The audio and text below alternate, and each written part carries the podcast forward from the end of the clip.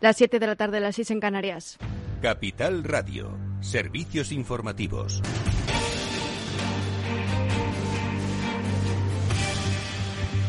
Buenas tardes. A partir del próximo lunes, los casos leves y asintomáticos de COVID no tendrán que aislarse. Sanidad y las comunidades autónomas han acordado dejar de hacer un conteo exhaustivo de cada infección para centrarse en personas vulnerables y centros sociosanitarios. Y la vicepresidenta primera y ministra de Economía, Nadia Calviño, ha defendido que una bajada generalizada de impuestos no resolverá los problemas actuales. Entiende que esta bajada, en un contexto de inflación, no supondrá una mejora para la ciudadanía. Además, señala que esos ingresos van mayoritariamente a las comunidades autónomas precisamente para financiar educación, sanidad, seguridad, en definitiva, el estado del bienestar.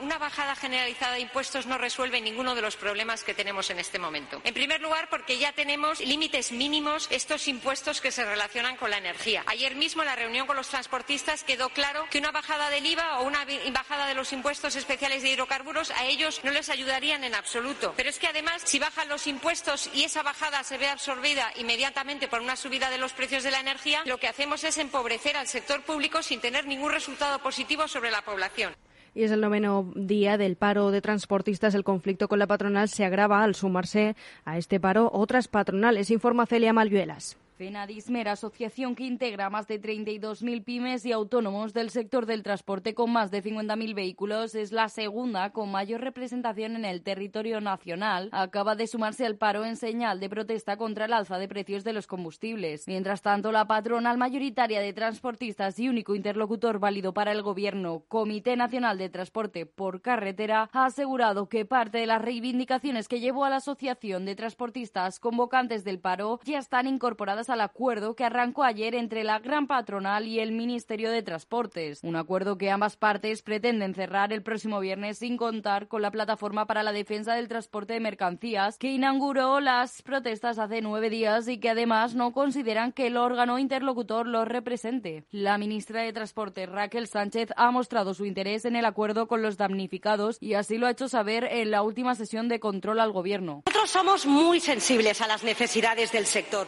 y por vamos a adoptar, vamos a adoptar las mejores medidas para el sector, las que más les beneficien. Estamos trabajando dentro del Gobierno, dentro de España y fuera de España para que todas las medidas que presentemos tengan un impacto real y beneficien al conjunto de la sociedad, al tejido productivo y, como no, también a los transportistas. Pese a que el Gobierno ofreció a la gran patronal del transporte 500 millones de euros en bonificaciones al gasóleo, la huelga continúa y es que desde la asociación convocante del paro rechazan la oferta por falta de concreción. Junto a FENADISMER, en las últimas horas se han sumado al paro FETRANSA y FEINTRA. Estas tres patronales están integradas en el órgano interlocutor con el gobierno, que sin embargo, desde otras patronales como la CETM, vinculada a la COE, señalan que sí les satisface el acuerdo, aunque también han manifestado su preocupación ante el parón de los transportistas. El crecimiento exponencial del precio del combustible en una situación atípica que nos ha desbordado. Y es lógico que las empresas pequeñas lo estén pasando muy mal. Hemos llegado a tener subidas de 19 céntimos.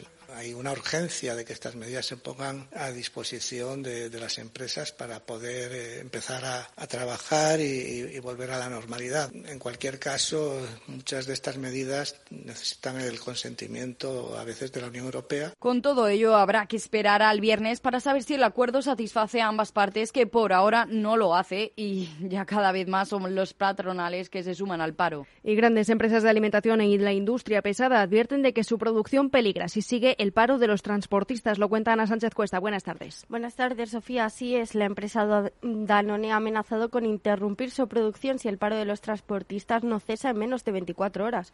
Mientras tanto, las famosas compañías Heineken y Mau San Miguel alertan de problemas para poder abastecer a bares y restaurantes. Al mismo tiempo, la patronal siderúrgica UNESID alerta de que se encuentra en una coyuntura de máxima gravedad y que se está produciendo un incremento exponencial de gran consumo en los últimos nueve días. Por eso, aprevia a buscar soluciones para lo que ella define como un problema de Estado. Pues gracias, Ana Sánchez Cuesta. Y el sector del taxi se manifiesta el domingo por su situación crítica debido a los precios energéticos. Es todo por ahora. Continúen informados en capitalradio.es. Les dejamos en Afterwork con Edu Castillo.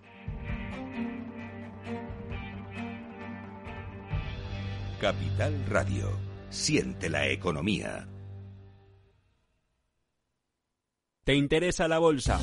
Compra y vende acciones o ETFs con 0 euros de comisión hasta 100.000 euros al mes con XTB. Vente al broker mejor valorado por sus más de 450.000 clientes según Investment Trends y al mejor broker para operar según Rankia. xtb.es. Riesgo 6 de 6. Este número es indicativo del riesgo del producto siendo un indicativo del menor riesgo y 6 del mayor riesgo. La salud nos ha marcado para siempre. El 5 de abril, Capital Radio ofrecerá una programación especial con motivo del Día Mundial de la Salud. Más de siete horas de radio en directo con los testimonios y el análisis de todos los protagonistas de la salud y la sanidad de nuestro país. Personas, empresas e instituciones. Especial Día de la Salud el 5 de abril en Capital Radio con Francisco García Cabello. Los jueves de 3 a 3 y media en Capital Radio, Gestión del Talento, el escaparate de la formación para el empleo. Expertos formadores, agentes sociales y representantes de la Administración se dan cita en este espacio para impulsar el valor de la formación y el talento. Un espacio de Fundae, la Fundación Estatal de Formación para el Empleo, dirigido por José Joaquín Flechoso.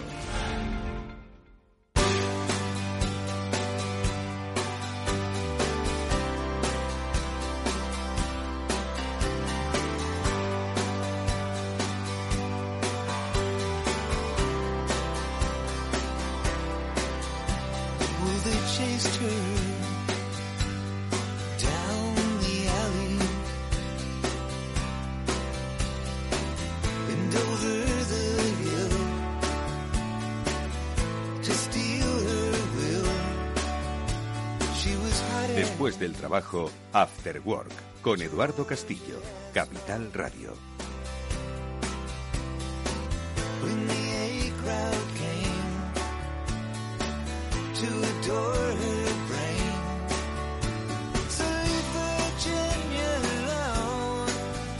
Bueno, ¿qué tal amigos? Buenas tardes y bienvenidos a este After Work. Os invito a todos los que nos estáis escuchando, bueno, si nos estáis escuchando probablemente no estéis viendo la televisión, pero si alguien que sepáis que está viendo la televisión eh, dejándose confundir por todo el ruido que hay en torno a la grave crisis de transporte que sufre nuestro país, pues os recomendamos que os vengáis hoy a escuchar nuestro programa porque vamos a tratar de bajar el ruido que hay ahora mismo, tanto en la televisión como en las redes sociales para dar una visión pues mm, relativamente cabal de todo lo que está sucediendo. Ahora mismo hay yo creo que mucha confusión entre los ciudadanos con respecto a quiénes son los convocantes de la huelga, quiénes son los que están liderando esas protestas, por qué están protestando exactamente, cuáles son los efectos que está provocando en la cadena de suministros y cuáles son las reacciones que están teniendo, pues ya lo habéis escuchado en el boletín informativo algunas industrias sobre la paralización de su actividad ante la falta de suministros que le permita seguir con esa actividad y cómo nos está impactando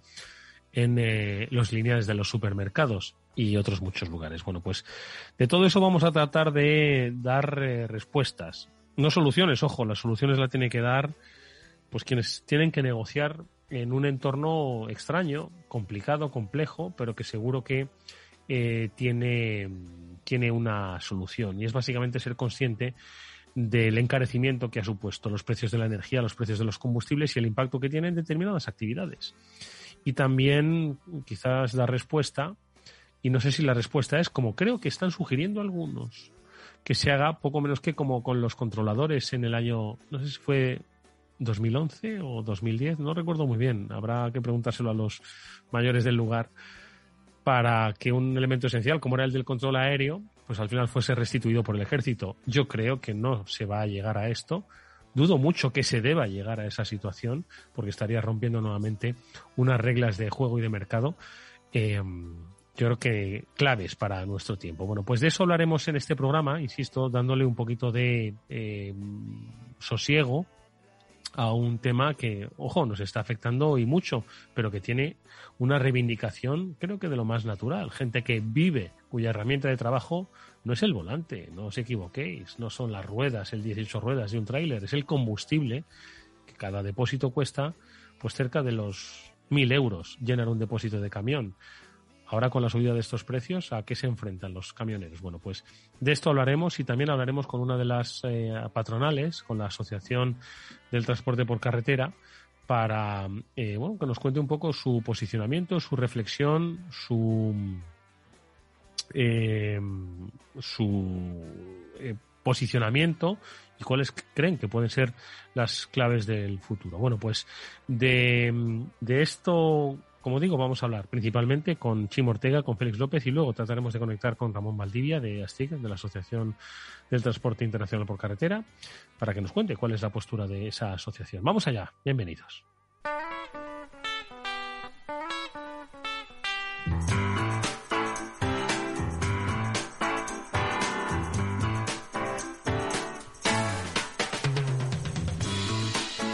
Pues lo primero que hago es saludar a Félix y a Chimo Ortega. Félix López, ¿cómo estás? Félix, amigo, buenas tardes.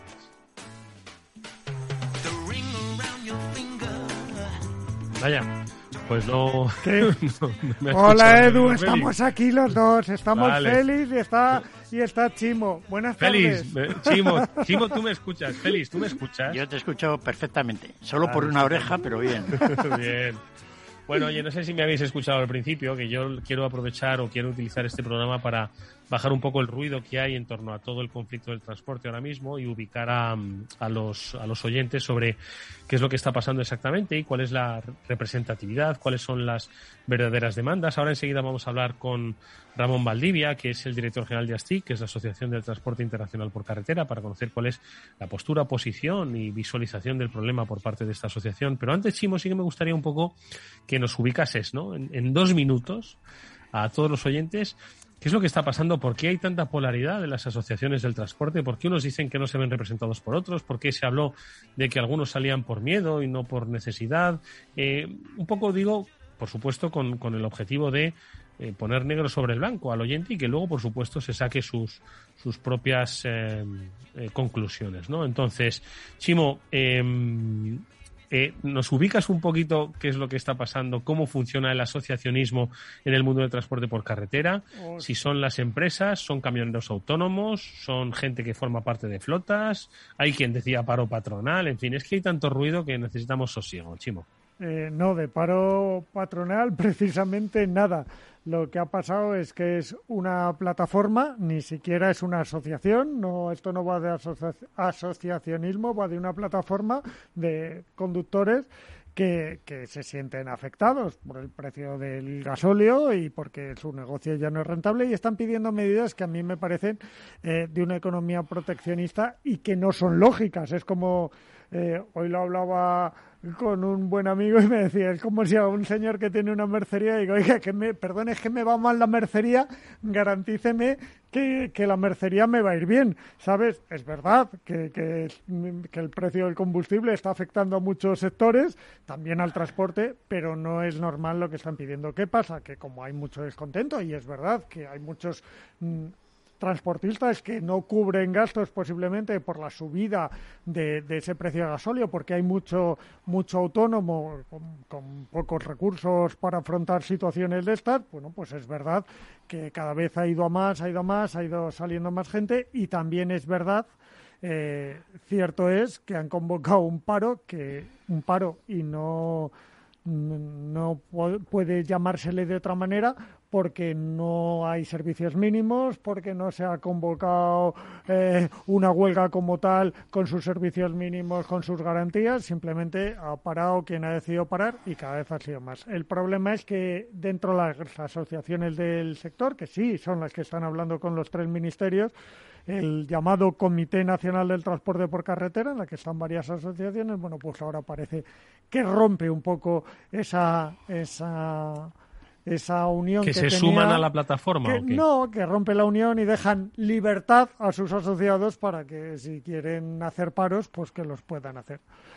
Pero un la poco esa es la definición. de todas formas la plataforma tiene tanta fuerza como para amenazar la distribución ahora mismo de las grandes compañías que ya han dicho que están eh, al punto de parar su... No la tenía, pero el descontento social es una es un gran es un gran detonante o un gran aceite hirviendo que, que, se corre como muy deprisa y que luego también es verdad que es, recordemos que estamos hablando de algo muy importante. El 90, eh, si el transporte por carretera eh, supone más del 5% del Producto Interior Bruto, eh, supone más del 95% del movimiento de cualquier mercancía en este país.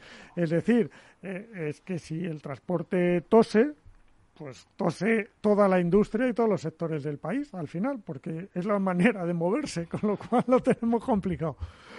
Oye, pues eh, nada, antes de saludar a Ramón Valdivia, le quiero pedir a Félix que en minuto, minuto y medio me diga si esto tiene una solución de eh, inyectar dinero, eh, de bajar impuestos, de intervenir el precio de los carburantes. ¿Tiene solución? hombre, solución con pasta casi siempre hay, ¿no?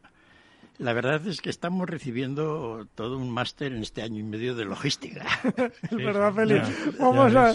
Menos mal que a ti y a mí nos gusta, Félix. Oh, lo que estamos sabiendo, desde el barco aquel que se atravesó en el canal de Suez. Sí, del Evergreen este. Todos los puertos de Los Ángeles y tal. Ahora tenemos este Maidán que tenemos aquí de camioneros en, España, ¿no? Y, la verdad es que eh, no sé exactamente qué es lo que quieren.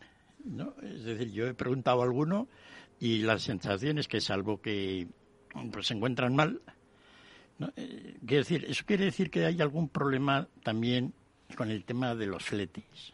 Es decir, como todo en la vida, ganar dinero, saber que puedes llegar a casa y tienes algo de dinero, pues depende no solo de si sube el precio del gasoil o no, sino lo que puedes, digamos, cobrar por el viaje, ¿no? Y la verdad es que no sé cómo está esa situación ahora, ¿no? Me ha picado, me ha picado, me ha pillado esto a mí al pie cambiado, yo preocupado con la guerra de Ucrania.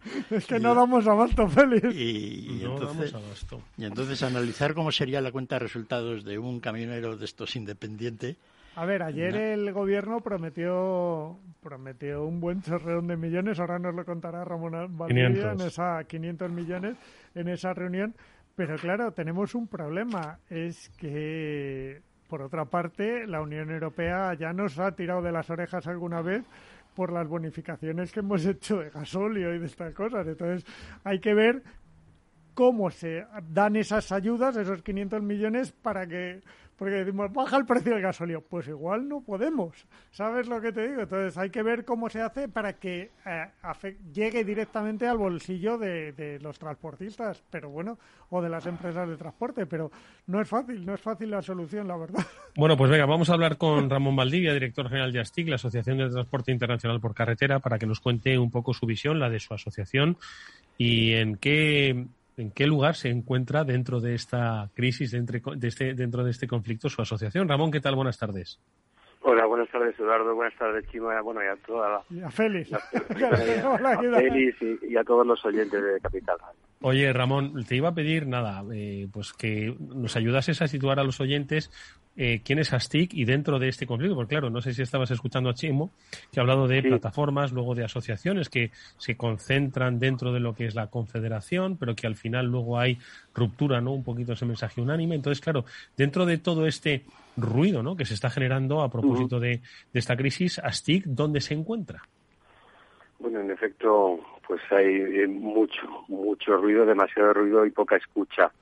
Me temo por, por muchos lugares y por eso os agradezco en primer lugar pues que tengamos el tiempo de intentar eh, resumidamente eh, explicarlo. ASTIC es la Asociación de Transporte Internacional por Carretera, es la decana de las asociaciones empresariales del sector de transporte por carretera en España y existe desde el año 1960 es el representante español de la International Road Union, que es la Organización Mundial de Transporte por Carretera, con sede en Ginebra, es el garante ante el Estado español del convenio TIR de Naciones Unidas y es miembro de COE, de CEPIME y también de este mencionado Comité Nacional de Transporte por Carretera. ¿Qué es el Comité Nacional de Transporte por Carretera? Es un órgano consultivo del gobierno, del Ministerio mucho tiempo llamado de Fomento y actualmente de Transportes, Movilidad y Agencia Urbana. Un órgano consultivo al cual eh, se renueva cada cuatro años la representatividad de quien allí se presenta y dice yo tengo una organización empresarial, represento a una serie de empresas y lo demuestro con estos datos. Eso ha sucedido, por ejemplo, el año pasado otra vez, cada cuatro años se renueva. ¿no? La manera que tiene la, Administración de comprobar que lo que tú dices es cierto, pues es comprobar que las empresas a las que tú dices representar se reconocen miembro de la asociación y así se hace. Se presenta su NIF, se presenta su sede social, se presenta su tarjeta que le eh, habilita como transportista eh, en ejercicio, ¿no? Y si es para el transporte internacional, pues su licencia comunitaria. Eh, la administración en un proceso largo de varios meses pues va comprobando que eso es cierto y por fin se compone de nuevo el Comité Nacional para los siguientes cuatro años y ASTIC forma parte, como digo, de ese Comité Nacional. El Comité Nacional es, vamos a poner un ejemplo, como si fuera un parlamento con 125 escaños, ¿no? Y las organizaciones pues tienen un número eh, determinado en función de el número de empresas que representan y también el número de vehículos que tienen. Por eso una organización como ASTIC que como digo tiene una larguísima tradición en, en, España de funcionamiento, que representa escasamente a 200 empresas frente a las 100.000, 104.000 que hay en España, tiene un peso en esos votos del 8% del total de los escaños, porque representa a muchos vehículos. Una parte eh, de, la representatividad tiene que ver con el número de empresas y otra parte con el número de vehículos. Y por tanto, a pesar de ser pocas empresas, al ser empresas muy grandes, con muchos empleados y con muchos vehículos, eh, pues tienen este, este, este peso que estoy diciendo. Otras organizaciones, como Confederación Española de Transporte de Mercancías, que es una confederación de organizaciones empresariales provinciales fundamentalmente y sectoriales, pues tiene el 50% de los votos, otra como Fenadime tiene el 25%, etcétera. Eso lo reconoce el, gobierno cada cuatro años con este proceso que estamos diciendo, es decir, tú te presentas allí y dices que eres una organización representativa del sector, dices a quién representas y ellos lo comprueban y en función de lo que queda, pues se, constituye este órgano, Comité Nacional de Transporte por Carretera, que ha mantenido a lo largo de estos dos o tres últimos años tan difíciles que hemos vivido la unidad de acción, a pesar de que dentro de él pues hay intereses pues muy diferentes entre las organizaciones y otras, pero hemos comprendido que necesitábamos estar unidos para poder obtener para el transporte de mercancías español una serie de mejoras, fundamentalmente de carácter regulatorio, que mm. permitieran ir mejorando la situación de las empresas. Y esto es lo que se acaba de conseguir a lo largo de estos dos años, y el último eslabón ha sido precisamente un Real Decreto Ley aprobado por el Consejo de Ministros el día 1 de marzo, publicado en el BOE el 2 de marzo y aprobado y ratificado en las Cortes eh, como ley el 17 de marzo, tan reciente como esto, ¿no? Sin ningún voto en contra, por cierto, de ningún grupo parlamentario. Hmm. Y en este Real Decreto pues se, recoge una serie de, modificaciones legales que curiosamente aparecen también en las peticiones de esta plataforma que estamos hablando que no se presentó a esta a este comité, por lo tanto nadie ha podido comprobar en ningún momento si los representados por él son ciertamente los que dice o no, eh, y ahora pues ha convocado este paro y en el terreno abonado, digamos, del descontento generalizado que hay de, muchos años, porque esta es una profesión dura, difícil, mm. que ha sufrido la, la, presión competitiva de, de el estrechamiento de los márgenes, como muchos otros sectores. ¿eh? No mm. vamos a decir que estamos ni mejor ni peor que otros sectores aquí. Vosotros trabajáis en, el mundo de la comunicación y sabéis perfectamente que el mundo de la comunicación hoy día, en, los márgenes que está manejando, no tiene nada que ver con el de hace 15 o 20 años. ¿no? Sí, es así. Pues, pues, Pero, Ramón, eh, eh, fíjate, de todo este, yo creo que has, eh, situado ¿no? Eh, nítidamente cuál es el, el, papel de, en este caso, ASTIC y cómo funciona el Comité Nacional, ¿no? Y bueno, las, las normales, eh, bueno, diferencias que puede haber dentro de esos 125 escaños. Me ha gustado mucho esa, esa similitud para que la gente lo vea. Hoy quizás, por lo que nos contaba Chimo al principio, pues esos 125 escaños parece que se polarizan un poco más, ¿no? Por el papel de Fenadisber, que escuchábamos en el boletín. Pero yo te pregunto, ¿hay algo, hay ¿Cuál es la situación común, dirías, que os une a todos en esta circunstancia? Pues que, ojo, no se escapa a nadie, ¿vale? Tenemos un conflicto en Ucrania que está afectando los precios de la energía, que ya venía, eh, venían tensionados por eh, los precios de la energía derivados de la pandemia, la falta de la crisis de suministro, etcétera, etcétera. ¿Hay algún elemento común a todos que sea el que creáis que debe ponerse sobre la mesa? Común a todos los que nos dedicamos al transporte de mercancías por carretera hay eh, dos cosas. Una es, pues, nuestra obsesión, digamos, en, general, ¿eh? de todos los que estamos alrededor de este mundo, de que de verdad se tome conciencia de la eh, de que es un sector estratégico, de que está el funcionamiento eficiente y eficaz de este sector es vital para la economía de un país. Y más si es un país gran exportador, como es el caso de España, cuyo sector exterior pesa un 30% del PIB. Eh, el comercio, la industria, el turismo, el sector agropecuario, prácticamente cualquier sector en lo que pensemos ahora mismo necesita del transporte de mercancías por carretera. No digamos nada ya los exportadores hacia Europa de, los bienes producidos en España o, los importadores de, componentística para las industrias españolas. ¿no? Este es un sector que necesita eh, que sea verdaderamente contemplado en su globalidad por las administraciones como alguien estratégico. Conseguimos hace unos años, no muchos, que eh, por lo menos la palabra transporte apareciera, transportes apareciera en el, en el, en el, en el nombre del ministerio, para dar esa sensación, igual que hay eh, un ministerio encargado de la energía, ¿no? Y hay un, ministerio encargado de, de, de, la economía y de, elementos que son esenciales para nuestra economía y creemos que el sector es. Esto nos une porque es un sector bastante transparente, la gente no se da cuenta de que existe toda una industria, toda una enorme cantidad de profesionales que hace posible que tengan los bienes allí donde son necesarios en el momento que se necesitan. ¿no?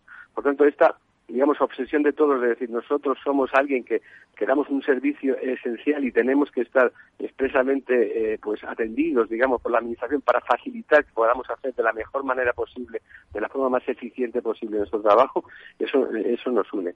Y por otra parte, pues como casi todo eh, en todas las en todas las eh, facetas del mundo moderno, la imagen que se tiene, ¿no? Como eh, como entidad genérica delante de la sociedad es muy importante hoy en día, ¿no? Entonces, el tener una imagen real que, que, que delante de los ojos de la sociedad nos represente como somos y no que viva en estereotipos antiguos del típico que se va fumando un puro con la ventanilla abierta y en tirantes conduciendo un camión. Esto ya no es así, ni muchísimo menos. Tenemos una industria mm, pues muy potente, eh, llena de tecnología, donde hemos aplicado nuevas tecnologías, nuevos métodos de funcionamiento, formación intensa de nuestros profesionales para estar a la altura de la necesidad, que es la demanda continua creciente en cantidad y en calidad de la sociedad en, cuanto a movilidad. Cada vez se nos pide mover más cosas a más sitios con mayor puntualidad y menor huella ecológica. Y por lo tanto, todo esto también queremos que se sepa, queremos que se vea y esto nos une a todos. Y al final, una vocación de servicio que, que no encontraba a nadie que no la tenga, para incluso cuando pasó aquello, si recordáis, en, en el Reino Unido, que se quedaron embolsados 15.000 profesionales del transporte por carretera porque se cerró la frontera francesa, ¿no? eh, incluso eh, eh, en aquel momento eh, muchos transportistas de Astic siguieron enviando camiones al Reino Unido porque no le podían fallar a su cliente. Esto es una cosa que nos une a todos y no le podemos fallar a nuestro cliente. La principal característica de los transportistas es tengo que cumplir con el compromiso que he adquirido y esto también es una cosa que nos une a, todos, a pesar de que lo estoy diciendo en este momento en el que tantos están teniendo que renunciar a poder mover su camión. Oye, Ramón, a ver, haznos un resumen, dicho esto, y yo creo que ya nos hemos situado suficientemente, hazme un resumen de lo que ha pasado, o sea, ¿Qué ha pasado? ¿Cuál es vuestra postura? ¿Y qué habría que hacer? Porque yo hablaba de que esos 500 millones de ayuda eh, hay que definir cómo van a llegar, porque solo tenemos la cifra, pero no tenemos el, eh, el Evidentemente, esto es un problema porque no se sabe. Hasta el viernes que estamos citados por el gobierno otra vez, eh, últimamente estamos más tiempo con el gobierno que, que en años anteriores completos, eh, pues nos explicarán cuál es la mecánica que al final han, han establecido que estas ayudas le lleguen al sector en este momento concreto, que hay que decir que es excepcional. Yo creo que, que eh, hay que retrotraerse muchos años para vivir una situación tan excepcional como la que estamos viviendo ahora mismo con alzas de, las energías que han hecho que se paren muchas industrias, no solamente algunos de los nuestros, sino eh, industrias, eh, pues, siderúrgicas, industrias cerámicas, hay industrias que han tenido que parar porque los costes de producción pues no les permiten seguir funcionando y han decidido para su actividad. Es una situación excepcional. ¿Qué ha pasado? Pues que, bueno, pues ha habido una convocatoria de paro basada en una serie de puntos reivindicativos que ha sido pues difundida a través de las redes sociales, a través de diferentes métodos y ha ido pues concitando la adhesión de personas que, son fundamentalmente pues eh, personas que son autónomos, empresarios autónomos, pequeños empresarios, aunque también habrá otros que no lo sean, pero fundamentalmente es esto, y han decidido que, eh, oye, pues como no soy capaz de que me reconozcan el precio que necesito para poder pagar este combustible tan caro que, que, se me está poniendo ahora desde que empezó eh, el año, pero sobre todo en estos últimos 15, 20 días, ¿no? Pues tengo que parar y, tengo que parar y tengo una serie de reivindicaciones que creo que me van a ayudar, ¿no? A, mejorar mi, situación en el futuro y hasta que no me las den, pues yo voy a, hacer un paro indefinido. Esto empezó el día 14 de marzo, si recordáis. Sí. Eh, eh, el problema que ha surgido a partir de ahí es que no solamente yo eh, paro mi camión ¿no? porque no puedo funcionar con estos costes, pues como decía antes, como la industria, como algunas industrias que han tenido que parar, sino que además voy a hacer que paren los demás utilizando métodos de lo que se llaman piquetes informativos, ¿no? Y bueno, pues yo no quiero decir nada que, que llame al alarmismo demasiado, pero lo que recibimos aquí en esta asociación cada día de los afiliados es verdaderamente parte de guerra. Y quiero decirles a los oyentes que cuando a alguien le pinchan las ruedas de un camión, ¿no? de estos camiones eh, pesados nuestros, de 40.000 kilos, que llevan 12 ruedas, pues le están, eh, le están obligando. De entrada es un coste de, cambio directamente a 600 euros por rueda por 12 ruedas. Eh, esto de entrada, y son todos los días docenas de vehículos que, que, sufren esto, roturas de, de, de parabrisas con piedras, bloqueos y amenazas a los conductores para que se detengan. Entonces ya no es que yo quiero parar eh, mi camión y, voy a parar la parte de la flota que sea necesaria hasta que me hagan caso en mis reivindicaciones, sino que estoy forzando a otros que, bueno, pues que tienen otro otro, otro funcionamiento o, son rentables o creen que pueden seguir funcionando rentablemente porque funcionar a pérdidas pues nadie lo puede hacer. Esto te mm. lleva directamente por la ley contable, de la matemática contable a la quiebra, ¿no? Si tú gastas más de lo que ingresas sistemáticamente vas a tener que cerrar. Vale, yo creo que nos ha quedado la situación perfectamente definida, pero eh, te hablaba yo de las ayudas, esto es de la reunión de anoche. Eh, ¿Cómo se pueden implementar esas ayudas? Porque yo hablaba de que quizá en una bonificación del, del combustible no fuera posible, porque además ya nos han dado varios tirones de orejas la Unión Europea por eso. Sí, la Unión Europea ya nos ha tirado las orejas a nuestro país varias veces porque aquí tenemos la fiscalidad sobre el combustible más baja de toda eh, Europa. Eh, eh, la, fiscalidad sobre el combustible en Europa está regulada por una directiva y establece un mínimo, que creo recordar de memoria que son 330 euros por metro cúbico en el caso del gasoil. Por debajo de esa imposición, ningún Estado miembro tiene derecho a poner menos impuestos que esos. Pues eh, en España son un poco más altos, 49 céntimos, 49 euros, perdón, más, más altos que la mínima, pero en el transporte profesional, el transporte pesado profesional, existe la figura del gasóleo profesional que permite a los estados devolver parte o todo el exceso impositivo sobre ese mínimo que he citado antes. En España no se nos devuelve por el gasóleo profesional todo el exceso impositivo sobre el mínimo. Por tanto, un transportista eh, pesado español, transportista de un camión español, el, el, gasoil lo está pagando con la mínima tasa impositiva que permite la Unión Europea y no se puede bajar.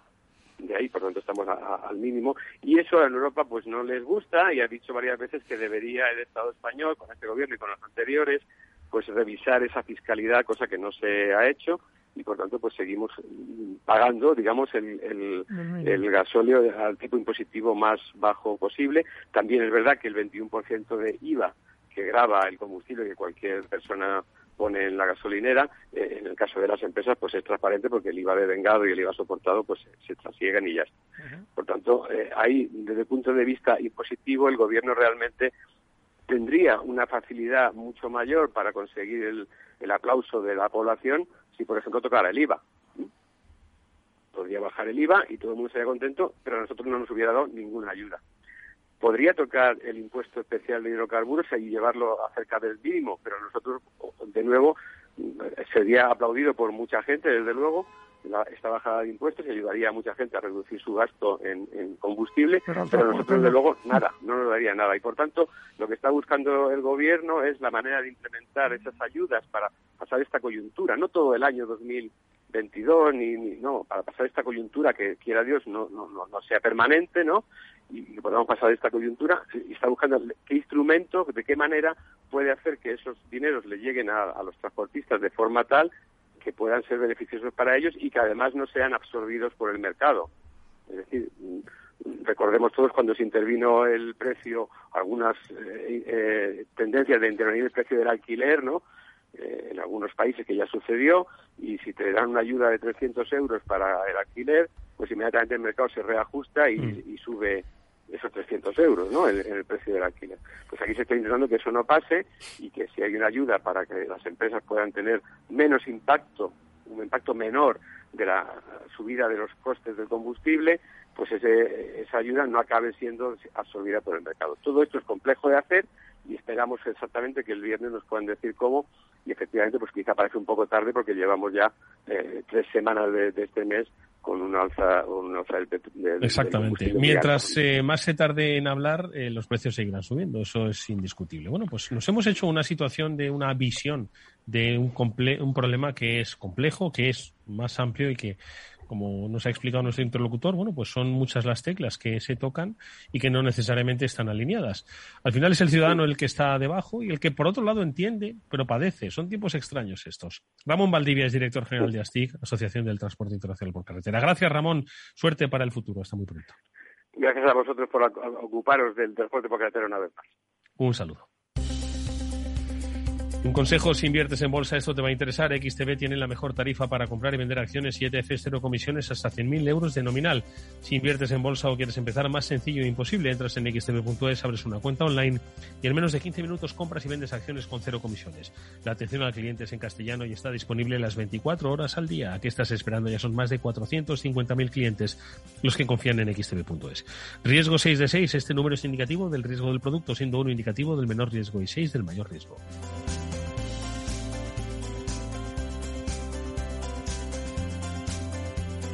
After Work con Eduardo Castillo. ¿Qué es ir más allá?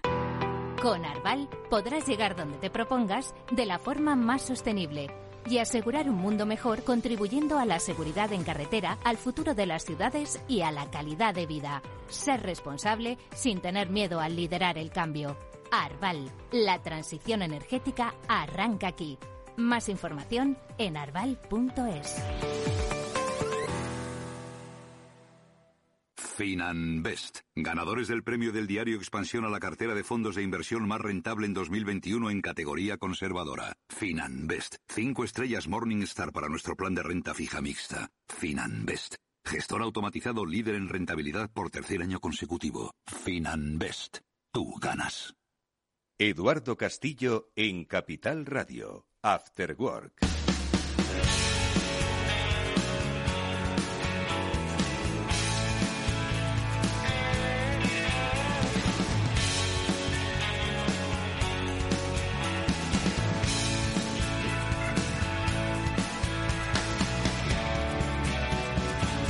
No es un escenario fácil el que tienen ahora mismo el sector del transporte, tal y como está configurado. Eh, nos lo ha descrito muy bien nuestro interlocutor Ramón Valdivia, porque aquí conviven pues, empresas que tienen trabajadores, que también necesitan trabajar, pero también autónomos, que tienen camiones y que también necesitan trabajar y que se ven bueno pues impactados por la subida de, el precio del carburante y unos impuestos que decían son, siempre lo hemos recordado en algún momento, ¿no? que si tenemos la fiscalidad más baja de eh, Europa. ¿no? Sin embargo, nos decía un oyente por redes sociales, nos decía, pero yo estoy ahora mismo en Suiza y el precio de la gasolina es, está exactamente igual que en España. Y sin embargo, aquí el, la renta per cápita es el doble prácticamente. ¿Qué es lo que está fallando? Félix, ¿qué, ¿tiene razón o no tiene razón este oyente? Bueno, es una buena descripción, pero lo que está contando simplemente es eso, que los que los suizos son más ricos que los españoles, nada más, ya sabíamos. ¿no? Pues sí, resulta de que el petróleo, la, la gasolina, allí son el doble de ricos en dinero, pero la gasolina y todo les costara el doble, pues entonces no serían ricos. Los mm. suizos son ricos pues porque efectivamente compran cosas más baratas que el dinero que tienen. Cuesta igual que aquí, pero ellos son tienen más dinero. No, pero bueno, es un punto, ¿no? Es decir, que, pues oye, está la posibilidad, pues eso, de reducir los impuestos, que ya no. Yo creo que deberíamos acudir al procedimiento americano, ese que aprendimos bien en la pandemia, ¿no? El del cheque. ¿no? que iba allí bonificación directamente. directamente un cheque al buzón bueno en España utilizaríamos transferencias y entonces cogemos a 25.000 de esos transportistas autónomos que están acuchillando neumáticos y entonces les toca 20.000 euros a cada uno con el dinerillo de... ¿no? pues ya solucionado, no tenemos que pagar impuestos ni nada, ni, que discutir con nadie, ¿no? Y yo creo que con el soborno de 20.000 euros a cada uno, pues luego haríamos cola el resto de los españoles. ¿no? diríamos, claro. Pero fijaros qué fácil es que un sector Los periodistas iríamos montados en no sé en qué. Yo, yo en, en, dron si hace falta. Pero fijaros qué fácil es que un sector que hace unos meses hablábamos de él como héroe por aquello de la pandemia, eh, de repente pasa de héroe a villano tan rápidamente. no lo tengo por villano, ¿eh? Pero, pero mucha gente sí, ¿eh? Mucha gente sí. Ese es el problema que están teniendo este tipo de, asociaciones, que mucha gente está teniéndolos por villano porque piensa que el pescado no llega no porque los barcos no vayan a pescar, sino porque no hay camiones para traerlo. Piensa que... Y, es verdad que lo que, están... Yo estoy oyendo comentarios últimamente que me... No, y la gente según vaya... esto es como si los, los, los que entregan el paquete de Amazon se ponen en huelga para mejorar... Bueno, eso es peor. Eh, medidas salariales y le echas la culpa a los de Amazon que no te llega, o sea, a los, a los eh, repartidores de que no te llega la pijada que has comprado por el móvil. Eso no sería mucho peor, Eduardo Castillo. No, según vaya viendo si esto dura, la situación va a ser crítica, claro. Ya lo es en muchos sectores y, entonces ya llegaría a la gente de una manera muy definida, es decir, no habría leche, no habría cita, no habría nada. Acordaros que ya hace pues eso, casi un mes hablábamos de, que las granjas les iba a faltar alimento para los animales. y ya está empezando a pasar. Entonces la situación, pues, eh, como decía Chimo antes, pues se está acumulando todo, ¿no?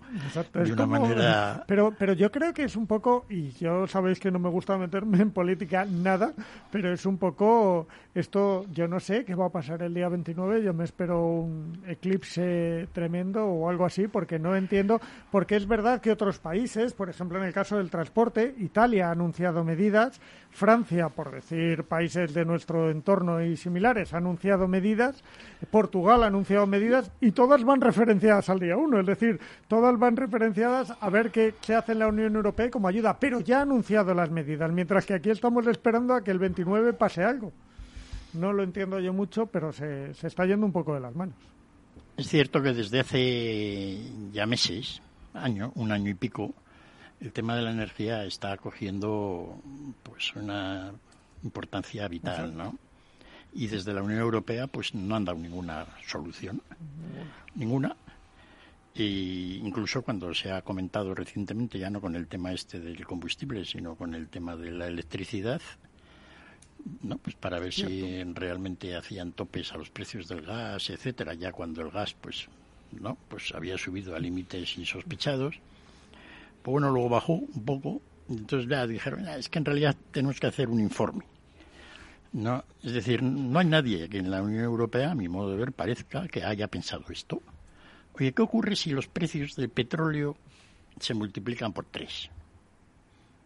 Eh, aparte de que... Vamos a hacer un escenario. Sí, eh, eh, ¿qué haríamos? Eso que hacen las empresas también, que se plantean lo que puede pasar, parece que en la Unión Europea no se ha hecho. Y entonces que tuviéramos algunos mecanismos para cuando llegan estas situaciones de una determinada manera actuar, ¿no? de una manera conjunta, etcétera. El transporte por carretera, pues oye, aparte de, de su importancia a nivel de país, es una cuestión ya de toda la Unión Europea, porque hay mucho comercio, movimiento de camión de un lado para otro, ¿no?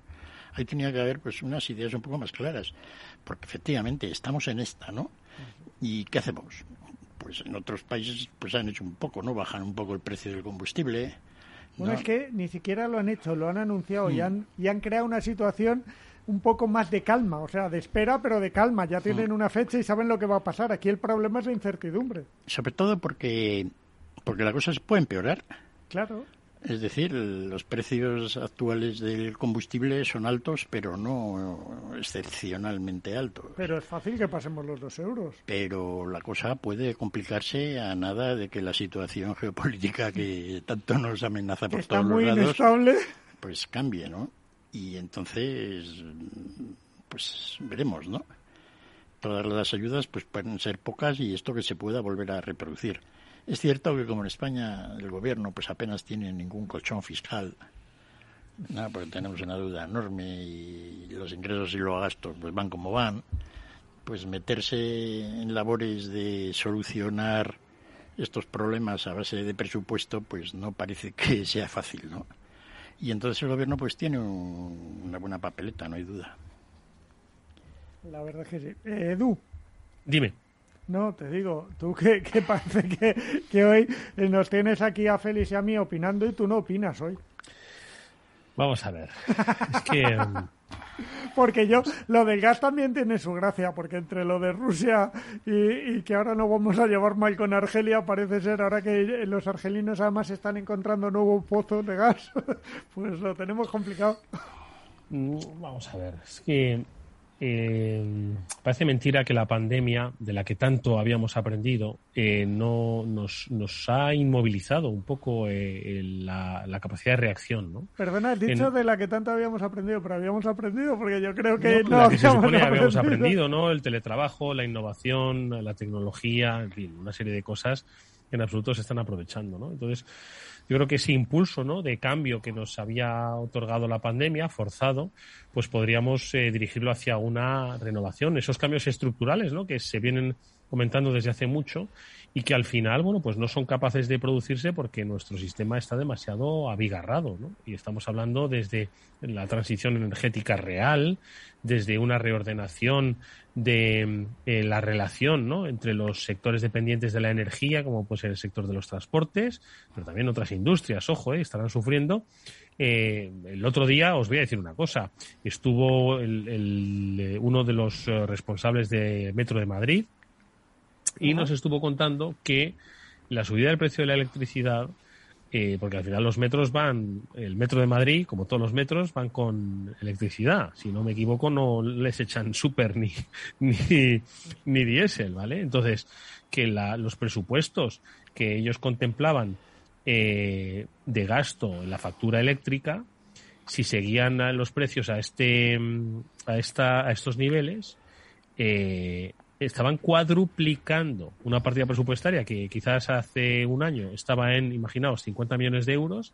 Hoy la previsión era que si seguían a este precio, estábamos hablando de cerca de 200 millones de euros la factura de la luz del Metro de Madrid. ¿De acuerdo? Entonces, eh, obviamente esto exige un debate inmediato, inmediato, eh, porque al final eh, un ayuntamiento, esto depende de la comunidad, ¿no? Entonces, ¿de dónde sacan dinero los entes públicos? De los impuestos de los ciudadanos. Los impuestos de los ciudadanos crecen cuando hay más renta disponible porque se genera trabajo. Entonces, creo que es momento de hacer una revisión seria sobre esos cambios estructurales para afrontar pues unos cambios muy importantes que no van a que ya nos están enseñando la, dirección eh, los cambios políticos y geoestratégicos geoestratégicos los cambios energéticos eh, la, interdependencia y la interconexión ¿no? las redes de suministros, de distribución, creo que es momento de hacer una revisión de, de, los, de los grandes eh, pesos estructurales de nuestra socioeconomía.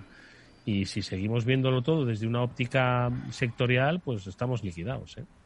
Pero el problema es un poco la falta de... Es decir, ahora teníamos ya un plan preparado para qué ocurre si el precio del gas se multiplica otra vez por dos o por tres. ¿No? Como muy probablemente puede ser cierto si Argelia decide cortarnos el gas, ¿no? Que parece que es toda la idea que tiene la política para por ahí, ¿no? Ya, ya ha amenazado con que nos va a meter... No, hay una, hay una, hay una presión en España muy importante, de gente muy importante y de medidas muy importantes en eliminar el gas argelino para traerlo de otras partes. ¿no? Entonces eso es realmente preocupante preocupante porque es el gas más, más barato que podríamos tener, ¿no? Y sin embargo yo veo una tendencia pues a eso. Es una especie como de decir de no depender del gas ruso, pues no depender del gas argelino, ¿no? En base a unas ideas. Entonces, depende de cómo vaya esto, ¿no? Y afortunadamente de cómo vaya el resto de los mercados de gas mundiales. Los alemanes de momento, como ya saben que van a tener que comprar menos gas a Rusia, pues han ido a Qatar y allá han estado hablando, aunque por lo visto es a largo plazo, ¿no? Los, chinos ya han dicho que además hay que apoyar a Argelia en el conflicto del Sáhara porque por aquello de jugar pieza. Entonces, pues bueno, ahí, ahí andamos. Pero mientras tanto, es decir, cuando veamos el precio del gas al triple y entonces la, la tarifa de, eléctrica del mercado real por las nubes, pues antes alguien se le ocurrirá, oye, pues deberíamos pensar hacer algo. ¿No? Cuando tendríamos que tener ya un mecanismo automático. Es decir, desde el momento en que la electricidad pase de tal punto, se hace esto. ¿No? Y ya está. Es decir, pero yo lo he pensado ni en Europa ni, ni en España. Y además es que es algo que es muy probablemente que ocurra. Me, dolería muchísimo. Acertar, pero te temes que. Dentro de unos meses, ya dijimos que, esto podía ocurrir, ¿no? Bueno, de momento tenemos este sistema de, energético, ¿no? Sobre todo el tema de la electricidad, ¿no? De formación de precios, que es absolutamente demencial, ¿no? Pese a todos los beneplácitos que aparentemente le da un soporte de una teoría económica mal aplicada pues, pues ahí andamos, ¿no? Complicadito. Muy complicado, muy complicado, pero yo creo que esto que para muchos eh, sería carne de meme, ¿no? Pues aquello de que el 2022 está, pues yo creo que rompiendo todas las expectativas que tenía el 2021 y que tuvo el 2020, yo creo que es claramente una revisión a que las cosas están cambiando. Y no solo es que nada volverá a ser como antes de la pandemia, sino que nada volverá a ser como el año pasado. Eh, es decir, que hay unos cambios demasiado radicales como para que eh, mantengamos inmóviles, pues eh, yo creo que las acciones a tomar, ¿no? Y sobre todo cuando ni siquiera se han definido los miles de millones de Europa que iban a venir y que pues precisamente nos podrían ayudar a eh, mantener esta situación, porque oye, de las ayudas europeas yo ahora mismo no, no, no, no he vuelto a verlas en titulares. Sí, sí, se siguen aprobando PERTES en el Consejo de Ministros, PERTES, que obviamente no están dotados de dinero ni, ni todavía tienen proyectos asociados. Es decir, se aprueba que a un sector se le va a dar tanto, pero ni se abre la etapa de consultas ni, ni se llega a, a dar el dinero, ese dinero que la Unión Europea nos dio por ejemplo, para el PERTE de movilidad antes de final de año, pues aquí a las empresas todavía están eh, presentando proyectos. como, como es chequera alemana, básicamente, no, y son gente así agarrada del puño. Les cuesta. Pues la llegada de dinero, pues estamos todavía como los ucranianos, ¿no? Los pobres están ahí, los americanos ya les dan 13.000 millones. Aquí todavía, pues estamos a ver qué hacemos, ¿no? Cuando lo más barato pues sería inundarles de dinero para solventarnos el problema. ¿no? Pero esto de el coste-beneficio no parece que sea el más fuerte de, es una cosa realmente espectacular lo del funcionamiento. Sacas ya los 140.000 millones de que iban a solucionar los problemas y todavía pues estamos después de dos años. No no no ha llegado ni uno. No para verlos venir es algo es algo realmente es algo realmente espectacular ¿eh? Sí, sí, no ha llegado ni o sea, De absoluta incompetencia, que es que lo, lo, lo, comentas y no puede ser. Hay aprobado un 20% como mucho, aprobado, pero aquí dinero no ha llegado ni uno, ni hay, un ni hay a quién se le va a dar. O sea, ni siquiera se ha decidido un solo proyecto al que se le va a otorgar el dinero. Bueno, esto es como el bazooka de, de Draghi, ¿no? Pues lo tienes y mejor no utilizarlo. Oye, que vamos a dar el dinero. Joder, con eso la gente pues está eufórica, ¿no? Pero ya llevamos dos años de esperar la euforia, ¿no? Y de momento pues estamos, digamos, teniendo estos tropezones. Que la broma de mi sector es que este año a finales tampoco llega. que, vamos, que no va a llegar en 2022 que, es posible que bueno pero ahí había una serie de, proyectos bien claros ¿no? sí pero era la presentación de alegaciones previa ahora tienen que cerrarse los proyectos tiene que decidirse tiene que otorgarse eh, ya te digo yo que se pasan los meses igual que llevamos año y medio Feliz. Oye, eh, Chimo, en tu sector, por cierto, ¿están sacando nuevos modelos o se están viendo, ralentizan un poco la... Te voy a hacer una confesión. Hoy entrevistaba al consejero delegado de Teco Automotive. Teco es una compañía catalana con ciento y pico empleados y 20 mil millones de facturación, así de tontería, que hace, entre otras cosas, y, y sobre todo, asientos para trenes, pero sobre todo reposacabezas y eh, brazos para los coches, ¿vale?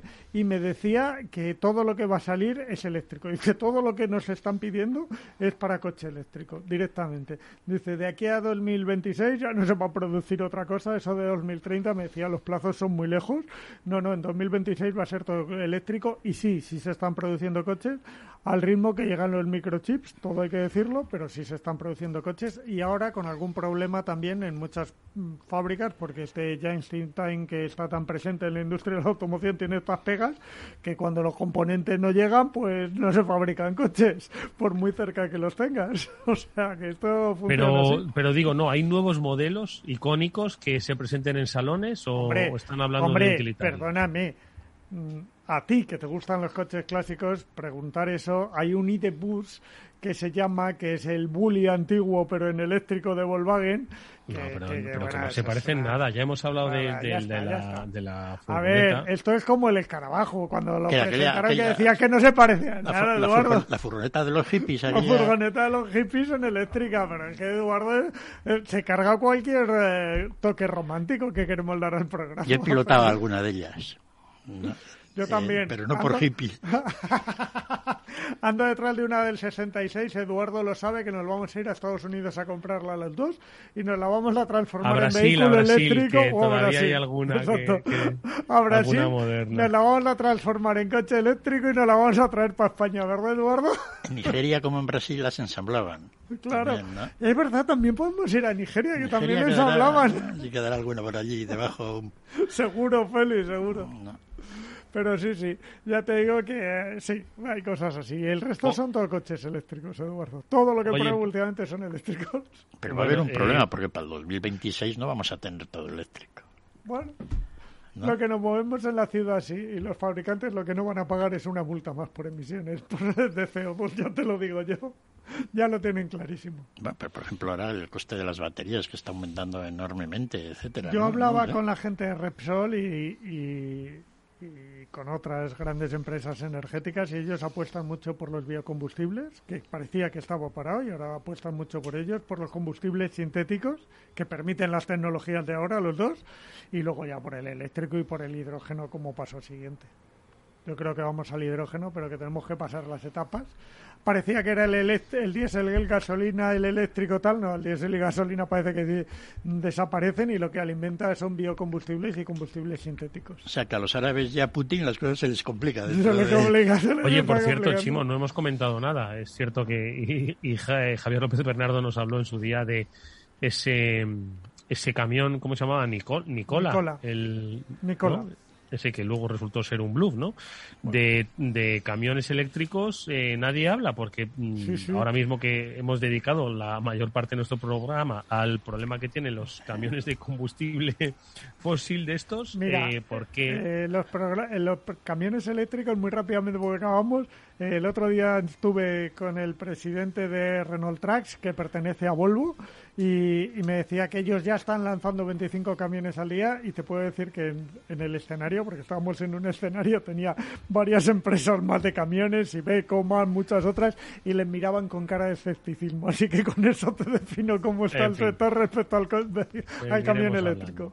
Félix López Chimo Ortega, muchísimas gracias amigos por haber estado con todos los oyentes del After Work y nos vemos próximamente, ¿vale? Y a todos ustedes, pues eso, gracias por haber compartido con nosotros. Esperamos haber bajado un poco el ruido, porque sigue existiendo. Néstor Betancor gestionó técnicamente el programa. Os habló Eduardo Castillo. Adiós. Hasta luego. Hasta luego.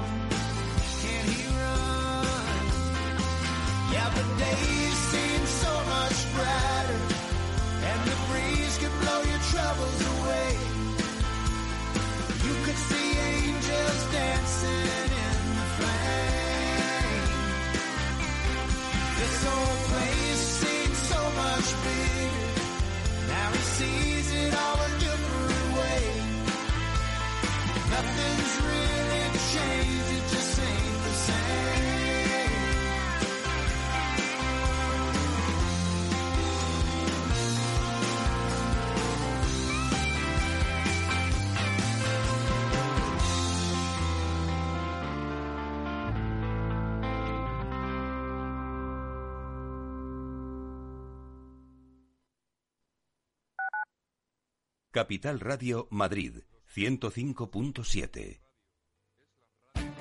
Esto te estás perdiendo si no escuchas a Rocío Arbiza en Mercado Abierto.